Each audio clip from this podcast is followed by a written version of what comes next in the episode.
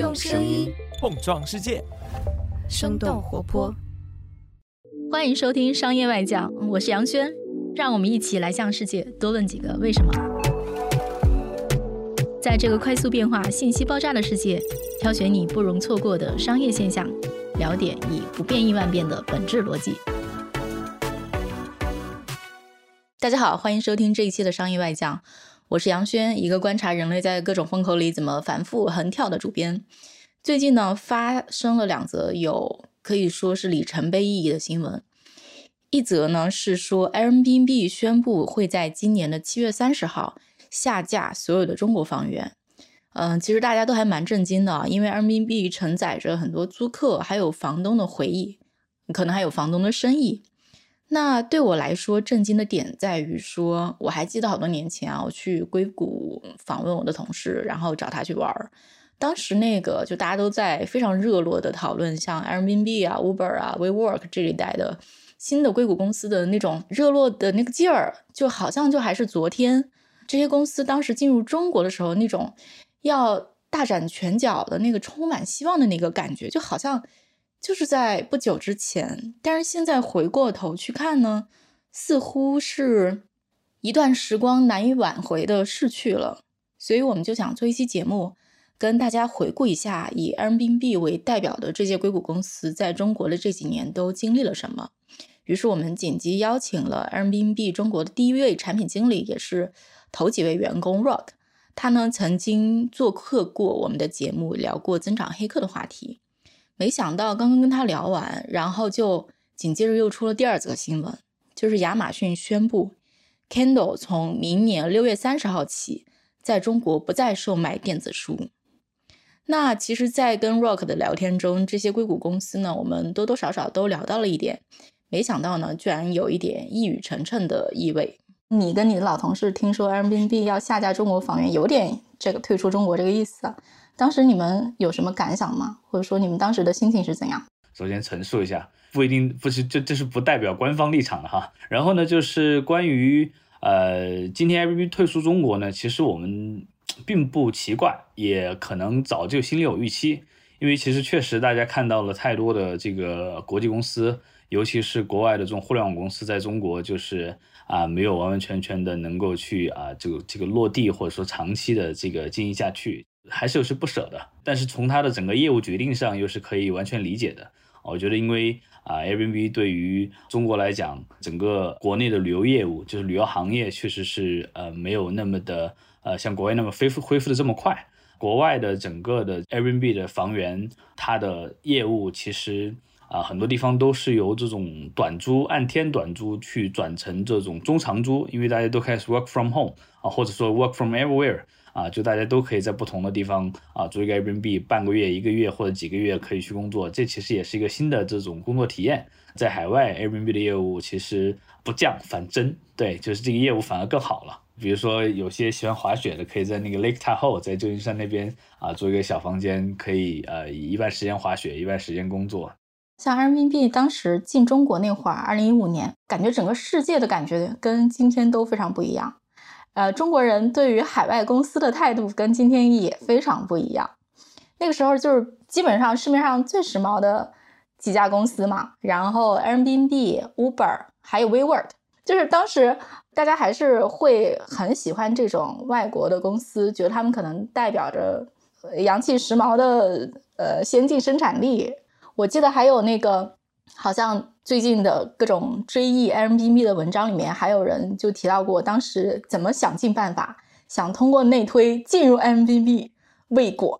但是 Rock 进去了。就是你刚加入 Airbnb 的时候，就这个公司的内部的小环境和外部的这个气候，跟今天会有什么不一样吗？你自己有什么亲身的感受吗？首先说外部的气候吧，一五年左右确实是一个，我觉得是一个全球大融合的这么一个环境和时机。因为呢，当时我们还记得，时不时可能小扎会访问一下中国，对吧？到天安门去跑个步，呃，我觉得那个那个时候其实给大家一片就是一个欣欣向荣的这么一个特别好的一个时间阶段吧。硅谷的公司，对吧？大量的公司来到中国，然后去拓展在中国的业务，因为中国的市场对于他们来讲确实是一个呃挺大的市场，也足够有吸引力。第一波的在呃包括 Facebook 和 Google，他们其实在中国进的比较早，但是可能没有在呃中国发展这么顺利的啊。但是对于第二波的公司呢，他们觉得哎啊有些问题，他们之前的一些问题，我们是不是可以去解决呢？我认为第二波这一类的这种公司进到中中国的时候，其实还是抱着挺大的一个期待和期望的。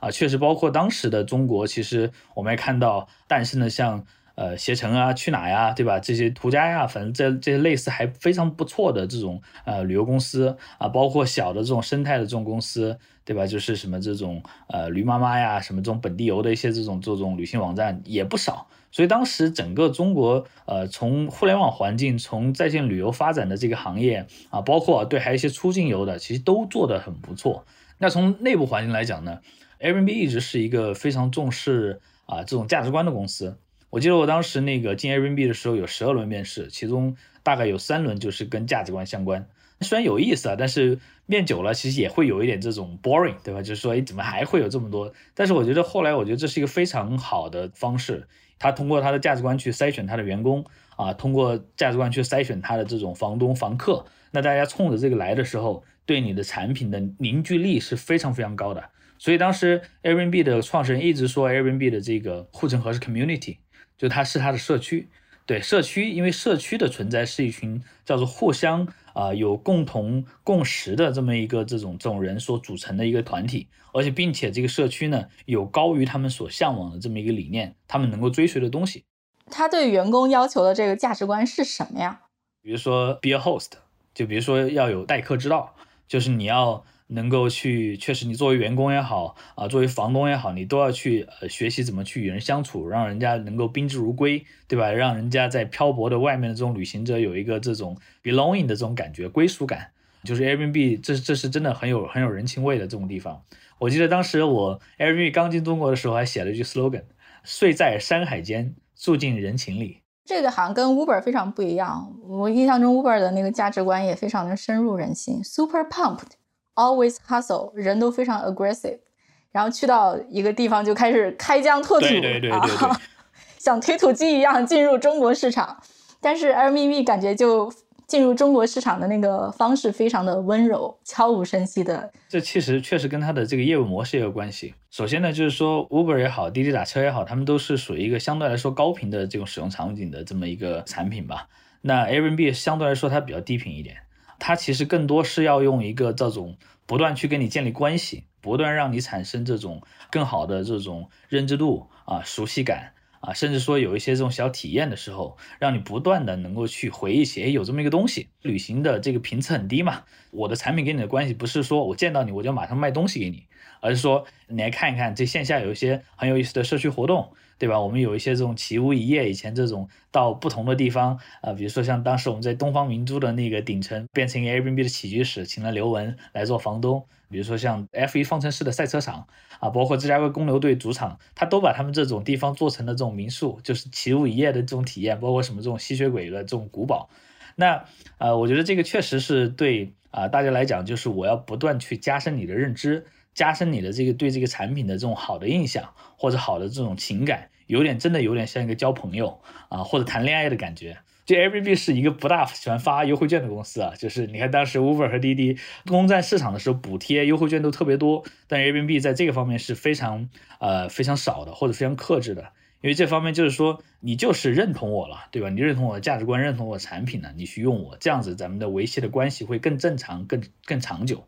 对，而且估计。人民币发了优惠券之后，这个客户的下次回购实在是过于遥遥无期了，可能还是不发的好。对对对，嗯，对吧？滴滴他们发完之后马上就能见效。对对，就像我其实自己也是的，我最开始去土耳其，那就是当时那个卡巴多西亚，就是那个热气球啊的那个地方，当时我用我就是用的 Airbnb，我们当时还很有意思，住进了一个这种啊当地其实一个挺有名的设计师的家里，当时我住进去的时候我还不知道。后来发现那个当地有本杂志，竟然是这个本就把这个房子直接刊登上去了。整个这个房子的整个设计，它是一个洞穴的这种别墅，就它是洞穴加别墅一起混建的。你早上在那个旁边喝着茶，喝着热咖啡，啊，这个看着这个热气球啊缓缓的升起，包括晚上零星一点的这种星星，特别漂亮，那个体验是非常非常不一样的。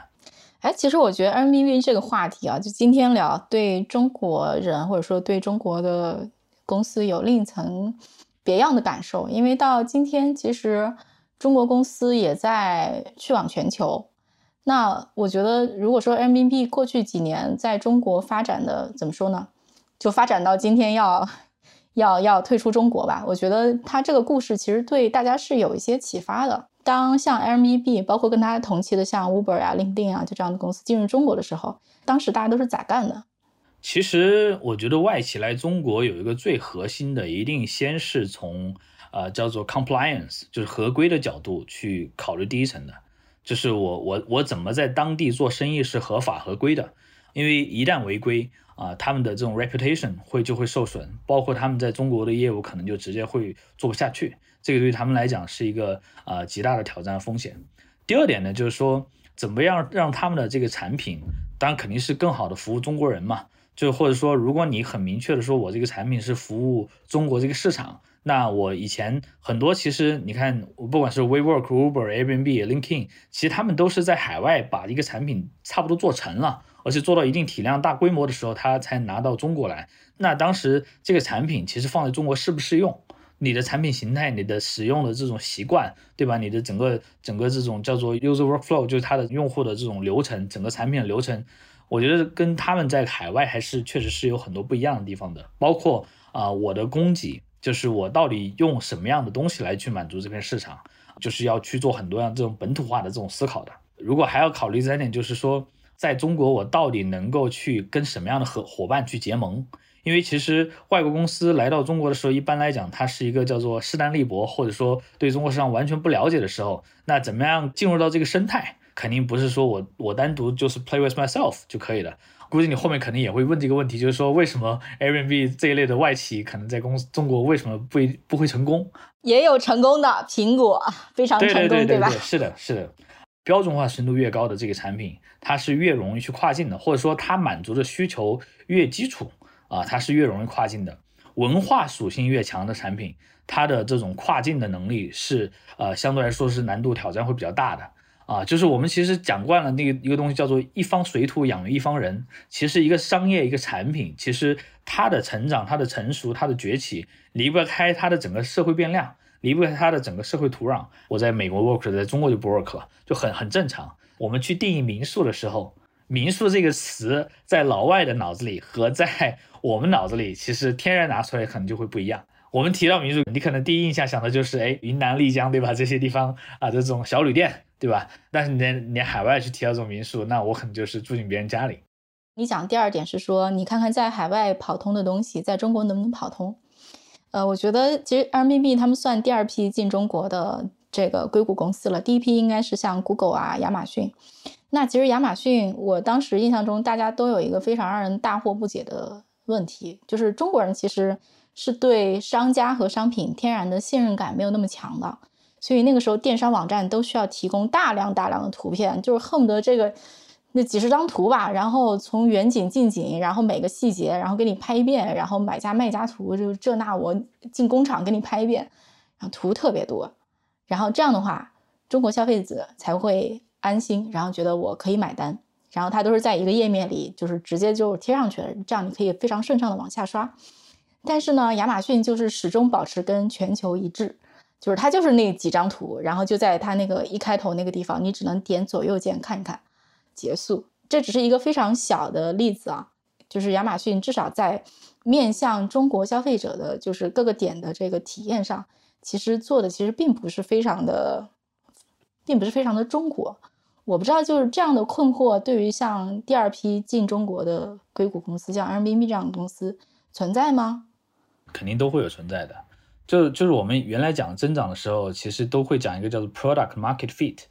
就是产品市场契合点嘛。今天我要进这个市场了，对吧？我要进这个 market，我能不能把我的产品 fit 到这个市场上去。其实他们玩的是这么一个这种这种逻辑匹配，但是殊不知呢，就是产品本身它不是说我平移就 OK 的，我其实是要有生长过程的，我是需要在一个地方有根系，我才能够去长成一个植物，才能长出枝叶，对吧？这个这个地方就是刚刚说的一方水土养一方人的这个道理。人民币在中国的业务形态跟在国外还是挺不一样的。其实我自己作为用户，我也能感觉得到。比如说，我记得你之前其实提过啊，就是说国内其实有很多是二房东，然后在批量的租房子。其实我在国外的话，因为我其实也是人民币非常早期的用户，然后可能就更多的是说，哎，我住到一个当地人的家里。你是属于比较洋气的那一派哈，早期用户都属于洋气派。哈哈 不是不是，贫穷的人，然后就会发现 R M B B 真是好。比如你去欧洲。然后发达国家，比如说你，你如果在巴黎，你要去住一个晚上，比如你住一个四星的酒店，还是挺贵的，好几千块人民币呢。但是你在巴黎去住一个 M B B，就是巴黎人的家都很漂亮，但是没有多少钱，就几百块钱就结束了啊！这个性价比简直不要太高。我觉得很多那个中国的年轻人都是这么开始把 M B B 用起来的，但是当他进到国内，是不是状况就有一些不太一样？第一个，他是从确实是从一个沙发客开始去入手，从一个穷游旅行者开始去入手的。那其实他切入的市场呢是比较明确的啊，就是一个叫做啊性价比相对来说比较高的这种 market segment。Airbnb 当时的创新确实就是把人们的所谓的这种闲置或者溢出的这种资源吧，最纯正的一定是你住到一个这种 shared room，就是跟房东的。可以合租的这么一个屋子啊，你住进他那个房间，你可以跟房东聊聊天啊，聊聊当地的一些好玩的事儿，然后呢，可以跟他一起吃个早餐，对吧？喝点小酒，那这个是最有特色特点的，就是我们说的啊人情味的这种 Airbnb 的体验吧。但是中国的民宿的定义，就是我们脑子里可能想到的，在云南的大理啊、丽江啊，他们更多是一种经营化的，就是不是那种之前 Airbnb 最开始发展的 sharing economy。啊，就是说我我我本身的出发的起点就是经营性比较强的，像在欧洲啊这些地方，就是说当时啊有有金融危机啊，欧洲人又比较懒，他们喜欢赚这种懒钱，只要你把这个房源拿出来，我就可以比较好的去吧去获得收入，而且不用花什么太大的这个力气，而且还可以跟人聊聊天儿。对，而且我觉得他在那边在欧洲渗透率非常高，是什么？我记得我去那不勒斯的时候住过一个房子，那个房房东是个老太太，老太太感觉都快八十了，然后他们家的那个姑娘儿子都已经那个搬出去了，所以所以他们家房子特别大，然后老太太英文都不会讲，但是她就在用那个人民币，然后我们就是比划着用手势进行交流的，呃，而且他们那个房子的那个素质非常好，就是很漂亮很大，然后那个布置的也很好。那我觉得这种从比如说什么样的人在提供供给，再到说这个房屋的质量，可能跟中国都挺不一样。嗯，举个例子，嗯，你刚其实讲到说像大理啊、丽江啊，可能是非常重要的那个民宿的，就是订单很高的地方。挺凑巧的，我其实好多年前曾经去大理、丽江那边做一个做过一个关于旅游行业的选题，然后我跟当时很多那种就是做。民宿的人打过交道，他们那边其实有一个发展历程。最开始的时候都是外地人过去，然后我租一个院子，然后去经营一下。但是到 Airbnb 进入中国那会儿，二零一五年，其实那个时候像大理、丽江就这些旅游景点吧，他们当时正在发生一轮新的连锁化。然后我记得当时就是有很多就是以前就自己干一个单体的院子的人，然后他们就开始说盘更多的院子。然后它在各个地方都会有布点儿，比如我在大理有，我在什么沙溪古镇有。当时我觉得在丽江本地扩张的很快的有一家，后来他们就拿到了鼎晖的投资。然后可能这个时候 Airbnb 进入中国的时候，它其实已经是一个，比如说哈最热门的景点，然后最好的地理位置的房源，其实都已经开始了一轮连锁化了。嗯，可能距离那个，就比如说我自己有个房子我往外租，那个状况还不太一样。而且我觉得在中国大城市的供给也会挺不一样的。比如说，我作为一个在北京租了很多年房子的人，唉，北京的这个房子吧，素质吧真的很堪忧，真的就是破破烂烂的居多。所以我觉得供给也非常不一样。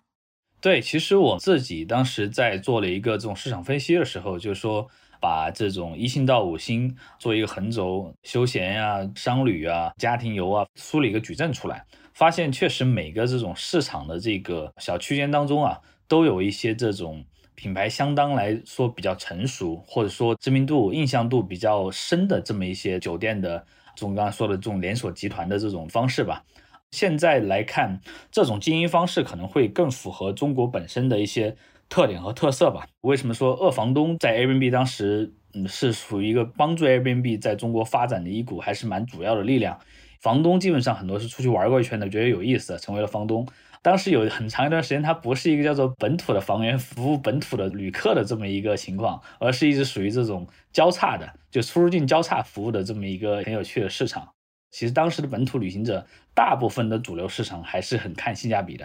就是我们原来说的有个产品的这个对比，就是说你在 Airbnb 上搜索列表页看到的全部是图片，一张张的大图，它那个展示的方式根本就不是让你去比价的。而我们看到的什么携程啊、去哪呀，啪的一下来就是一个真的就是正儿八经的列表，让你快速的去比价，快速的去比较里面的功能，挑选出这种性价比。啊，那对于他们来讲的挑战就是说，我的整个决策系统。之前包括进到中国市场来讲，基本上都是叫做海外的脑袋，或在美国的大脑，就美国的这种创始人啊，他们在美国土生土长起来的这么一个环境，决定了他们的认知模式啊和习惯。如果用照搬的这种方式，是很难套到中国这个市场上去的。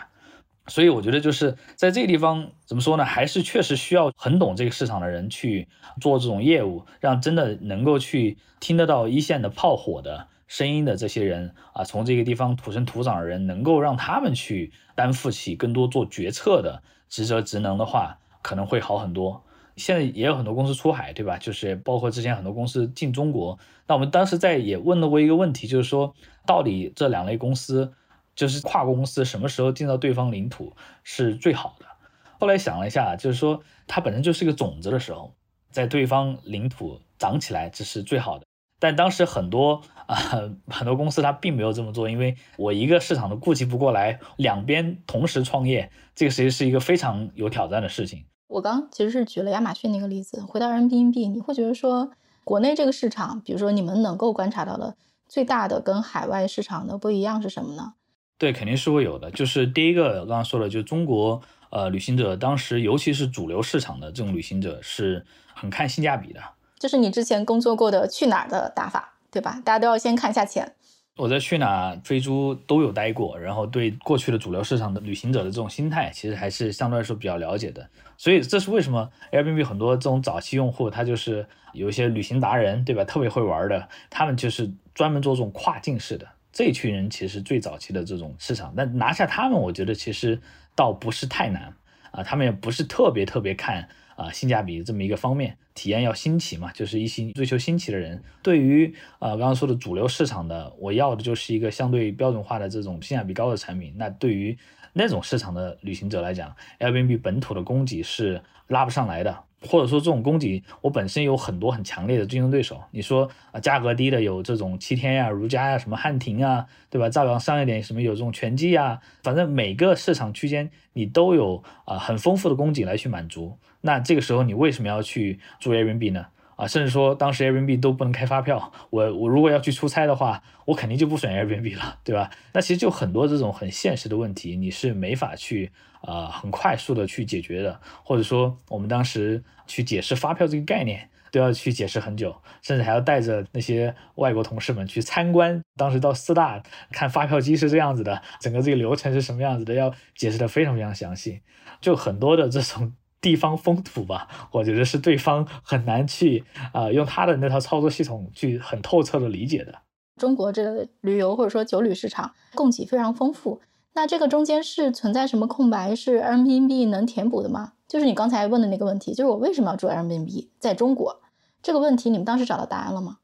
嗯，我在的时候是没有太找到答案的，但是呢，就是有一种场景，我看用 Airbnb 的那种比较多的，呃，一般是叫群体出行。就是比如说我两家人或几家子一起出去，我想在当地要做个菜什么的，不想住宾馆，不想这种标准化的是有不少的。而且当时还有这个市场也出来了，类似于好像有一个蚂蚁短租还是木鸟短租，其实就是专门供家庭出行的这种短租市场。对，其实都打着这个不可开交。虽然这个市场细分度啊，就是本身就没有大家想象的这么大的一个市场空间，但其实你发现，在每个你能想到的可能有的这种市场，都有人在里面在做。我印象中，我出国用人民币最愉快的，我最喜欢住那种房子呢。我就呃，比如说他们有那种老房子，然后可能是一栋，就是他们家里的，然后它其实可以呃同时住进去四到八个房间。然后它可能有一个大的客厅，然后大家可以在里面是有社交的，然后这个居住体验其实是非常好的。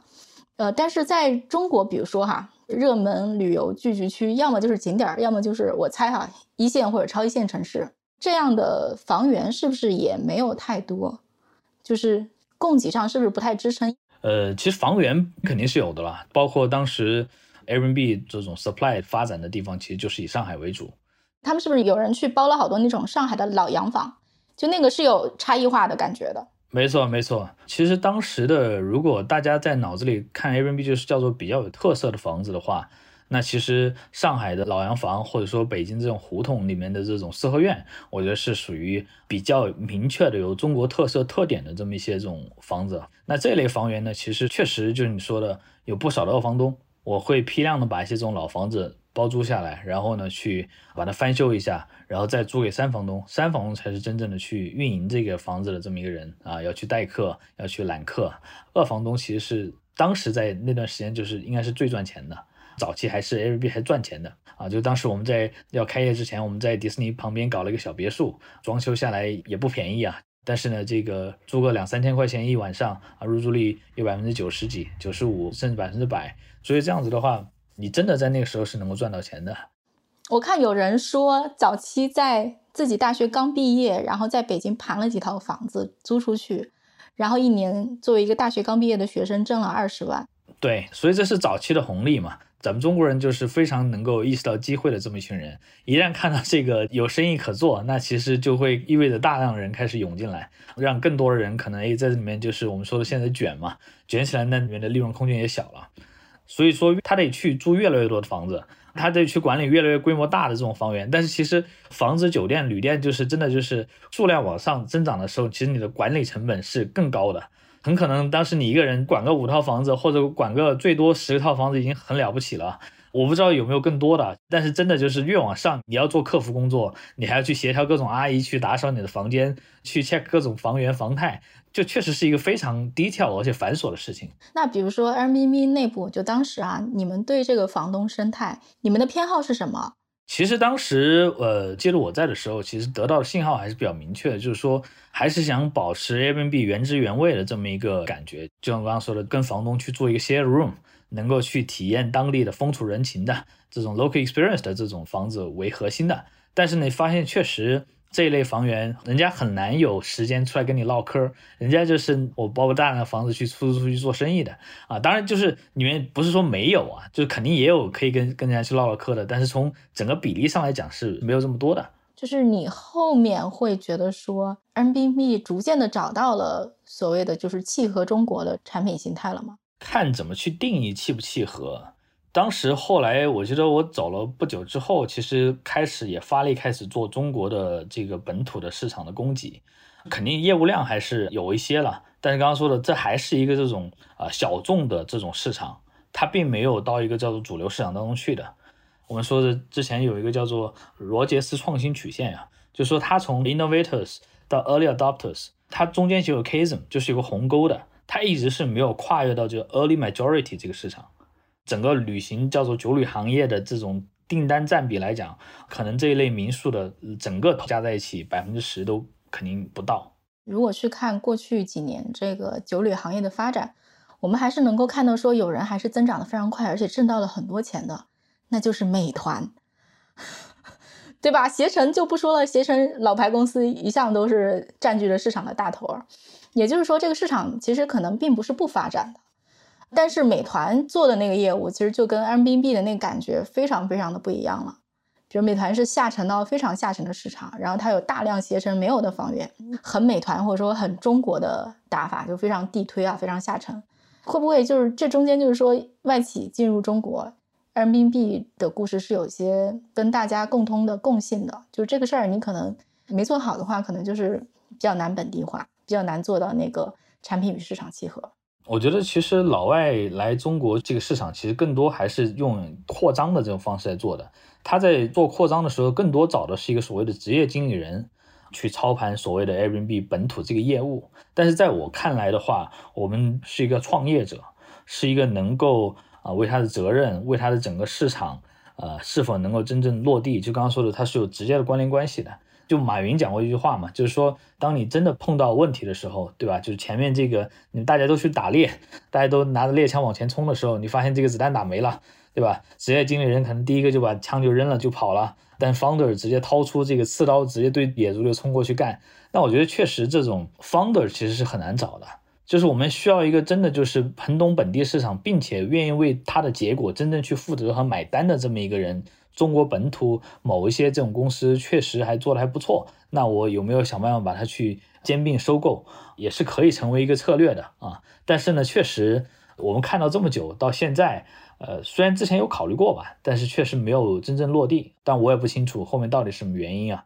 大概在二零一五一六年那个时候，我还专门做过一个选题，就是当时 Uber、Airbnb 他们进来的时候，我印象中。这些公司当时似乎都还是吸取了上一辈儿的教训，他们当时都还是花了很长时间，试图去找一个比较有创业者精神的中国掌门人。比如说，我印象中，LinkedIn 当时找了就是团购网站糯米网的 CEO 沈博阳，其实 M B B 找的也是一位就是旅行行业的创业者来担任的 CEO，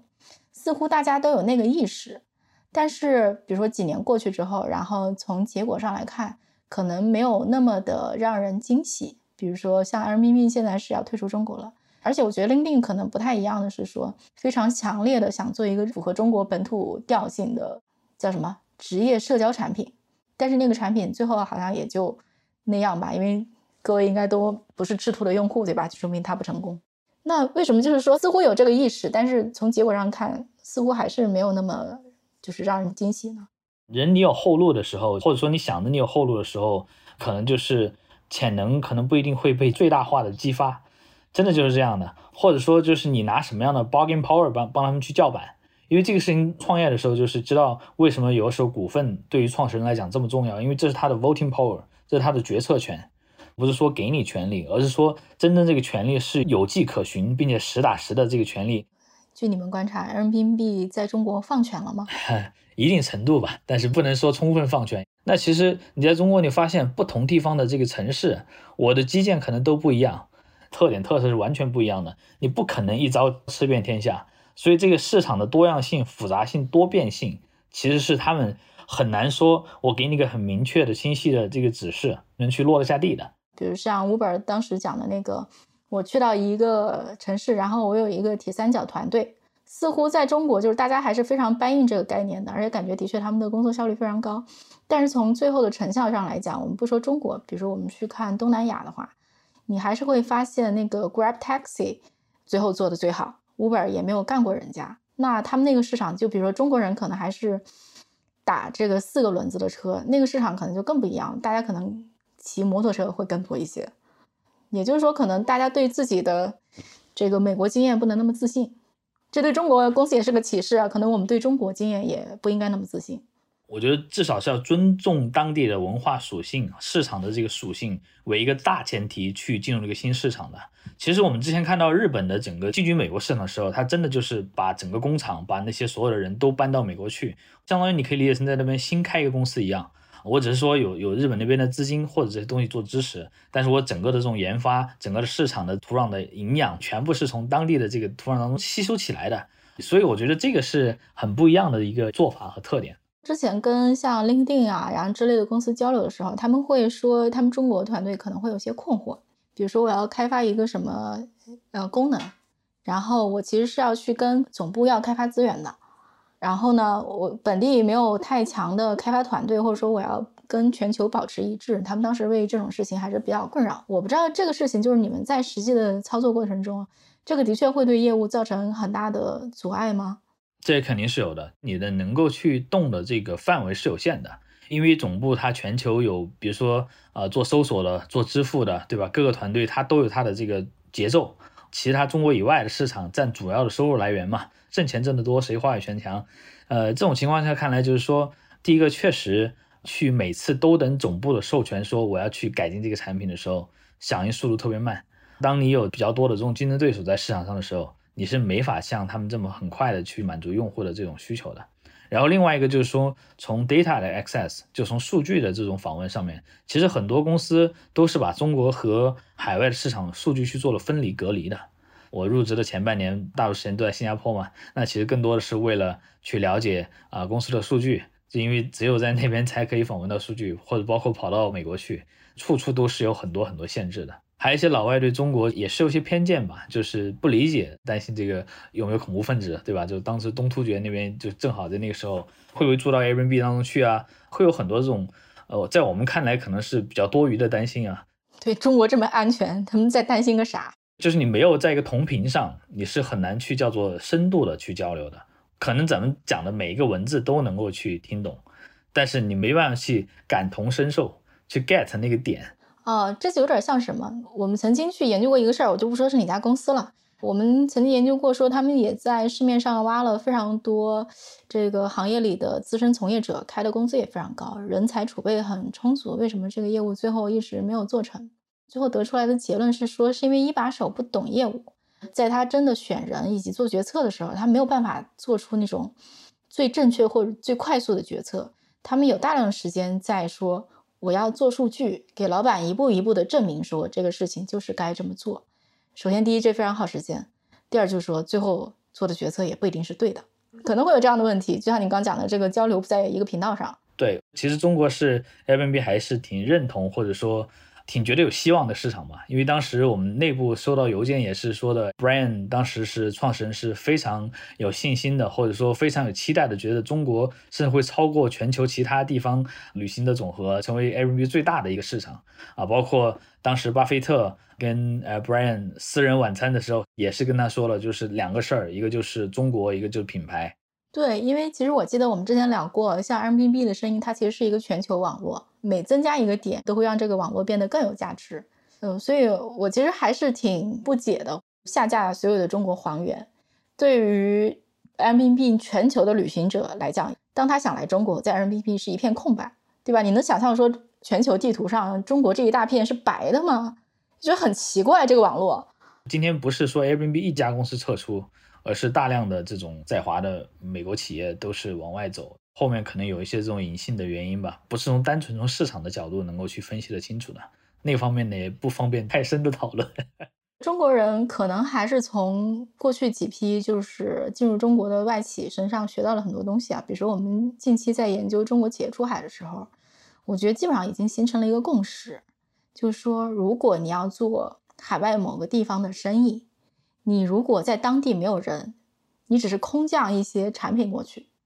这个事儿基本是不会成功的。这已经成为了一个业界的共识。没错，我其实觉得确实要用产品本身的属性、特点、特色与当地去对话。我觉得不应该太过于放大后面的我是一定是中国人或者外国人。对，而且就举个例子啊，比如说跟 Airbnb 同一批进入中国的公司里面。我觉得 Uber 跟 WeWork 我都是知道该怎么用的。嗯，让我特别费解的一个产品是 LinkedIn 啊，就这个产品至今在我的脑子里面我都没有搞清楚我应该怎么用它。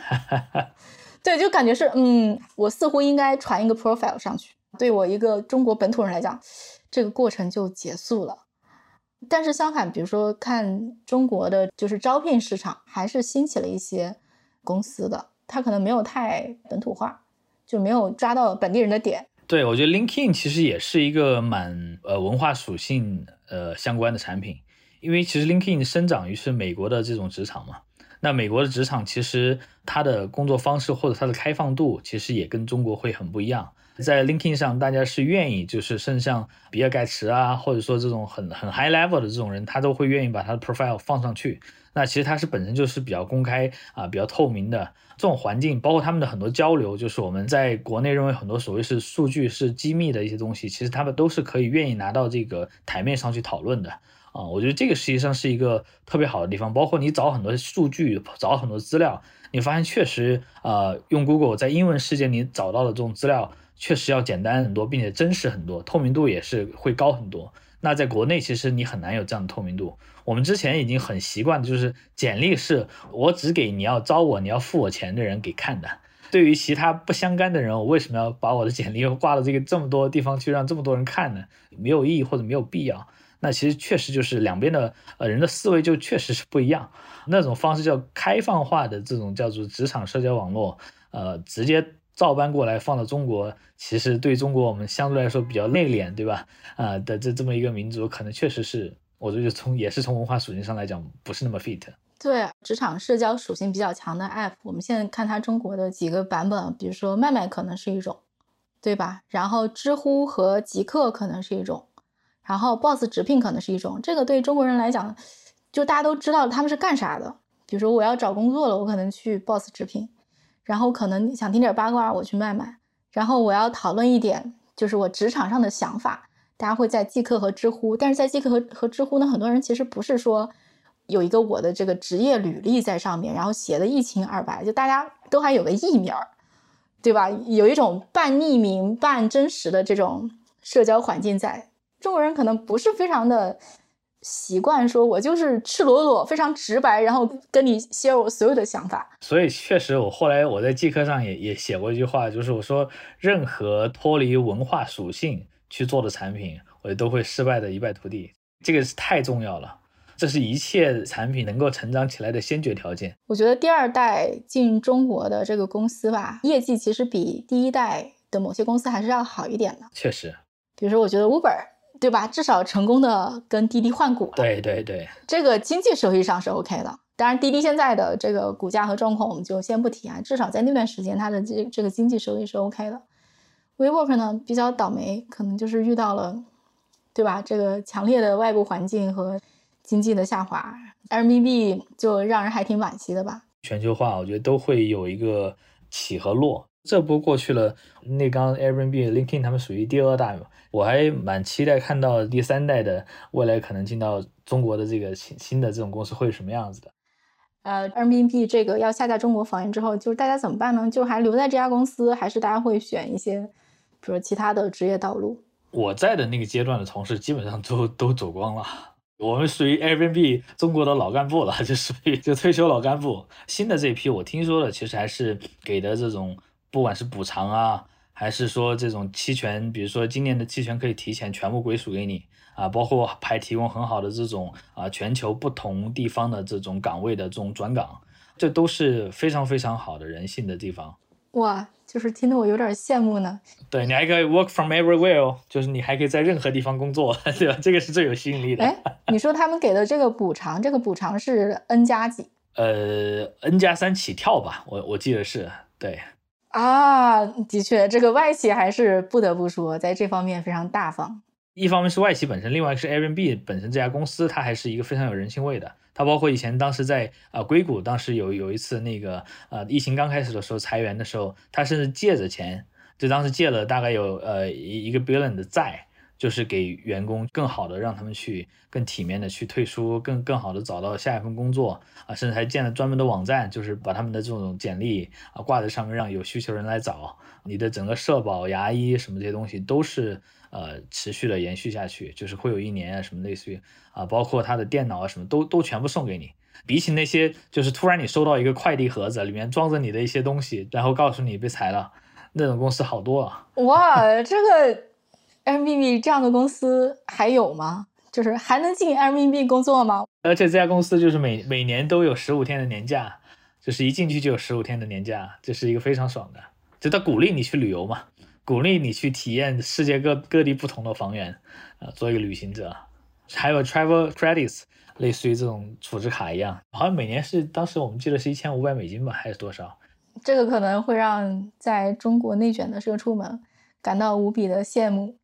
但我这就想问问，在人民币工作，工作强度大吗？工作时长长吗？呃，都还不错吧，就是我觉得还是比较舒适的啊。外企嘛，这个 work-life balance 还是还是不错的，相比中国的这个公司来讲，还确实好很多。哎，说到这儿就让人更加惋惜了，就这样的好公司呀，纷纷都退出了中国，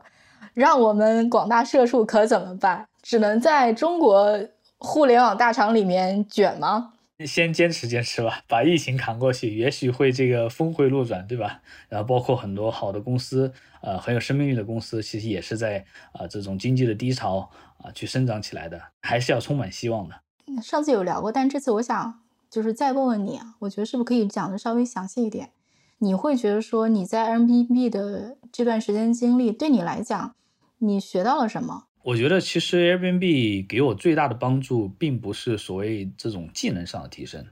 我觉得它对我的眼界格局，还有整个资源的一个质量上的提升是有巨大的帮助的。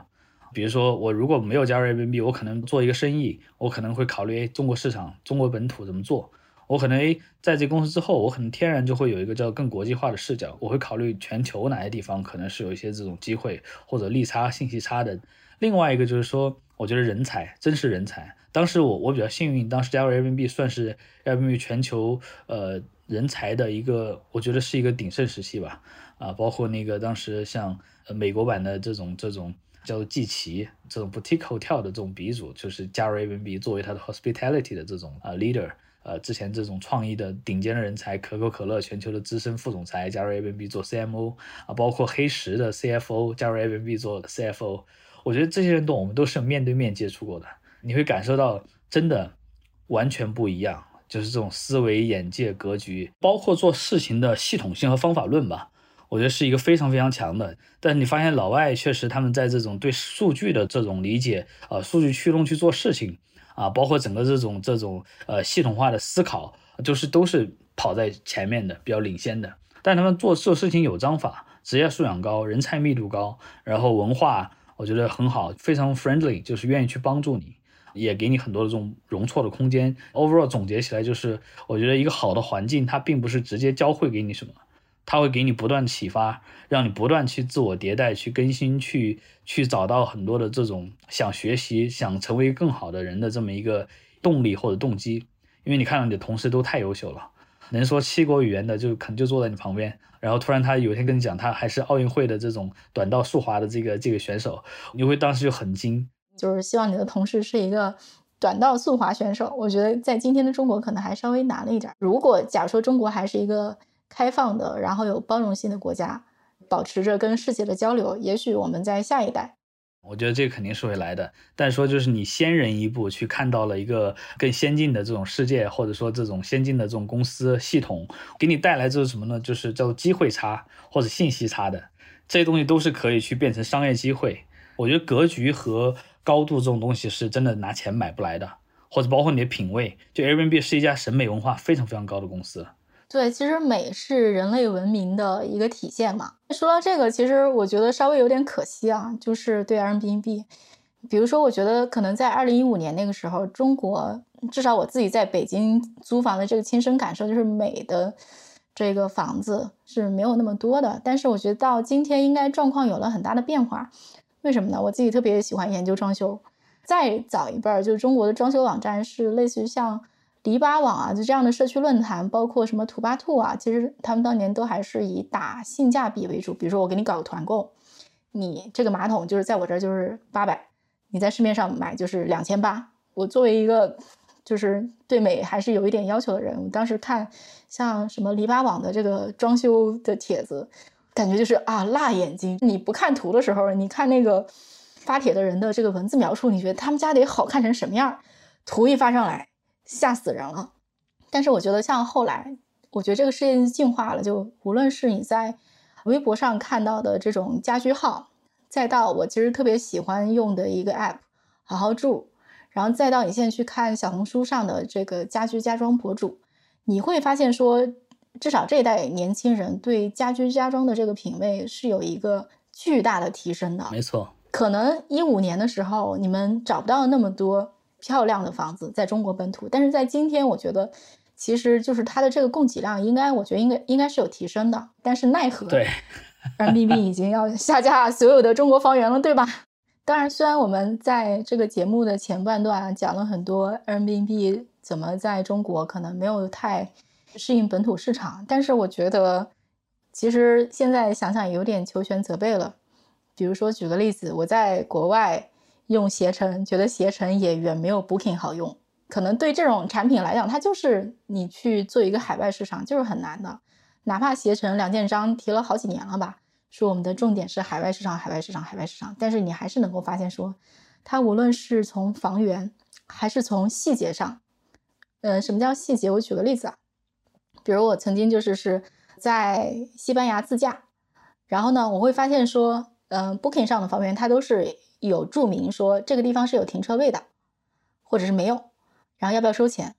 携程上就没有这个信息，至少在我当时那个时点是没有这个信息的。你就会觉得说，哎，那携程的本地化可能还是没有做到太好。中国其实有像阿里、像美团这种能够去把整个呃不同 tier 的这种城市从头一拉到尾的这种能力做出来，我觉得真的是很厉害的。就是就是让老外可能来干这个事情，他就就可能真真的不一定干得好。可能这个活儿对老外来讲有点太苦了。其实。坚持当时的这种出境入境，其实是一直我觉得是一个呃能够跟中国市场比较好的匹配的一个策略。我觉得回归初心，因为现在 Airbnb 留下的这帮人基本上也就是做出境游业务了。但是回到这个原点，我觉得回到他的初心，重新去思考，等待啊下一个这种周期的到来，有没有可能再进到中国市场，我还是很期待的。至少我们还可以就是出国使用 Airbnb 的产品。没错，没错。当然这个也得看我们啥时候能出去啊。对。国外的 Airbnb 场景还非常棒的，我是它的忠实用户。好，那我们这期就聊到这里，谢谢 Rock，谢谢谢谢。本期节目就到这里，这期节目上线的时间呢，刚好是端午节，先祝大家端午快乐。这里我们有一个端午小福利，在微信朋友圈或者即刻转发这期节目，并且在转发的时候写上一两句你的看法或者推荐语，截图发给我们的小助手申小英。他的微信号是声 FM 一，声是声音的声，FM 就是你知道 radio 那个 FM，一是阿拉伯数字的一。我们会挑选三位朋友送出端午节礼盒一份。那其实这里呢，也要感谢像知乎、元气森林、小罐茶送给我端午礼盒，我只是把我收到的礼品转送给大家。那我们会在下期节目的 show notes 里公布中奖名单。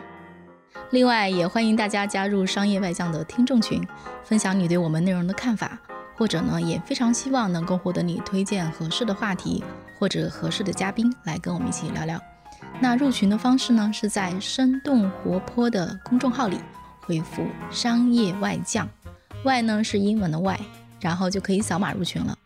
这期节目就到这里，关于这期节目大家有什么想法，都可以在各大平台给我留言。小宇宙、苹果 Podcast、喜马拉雅。如果你喜欢本期节目，也欢迎推荐给你的一到两位朋友，或者给我们打赏。也欢迎大家关注我们的公众号“生动活泼”，声是声音的声。另外，也感谢上亿外将幕后的小伙伴，包括监制 Amanda、剪辑 Kurt、设计饭团、运营刘瑶。感谢大家的收听，我们下期节目再见。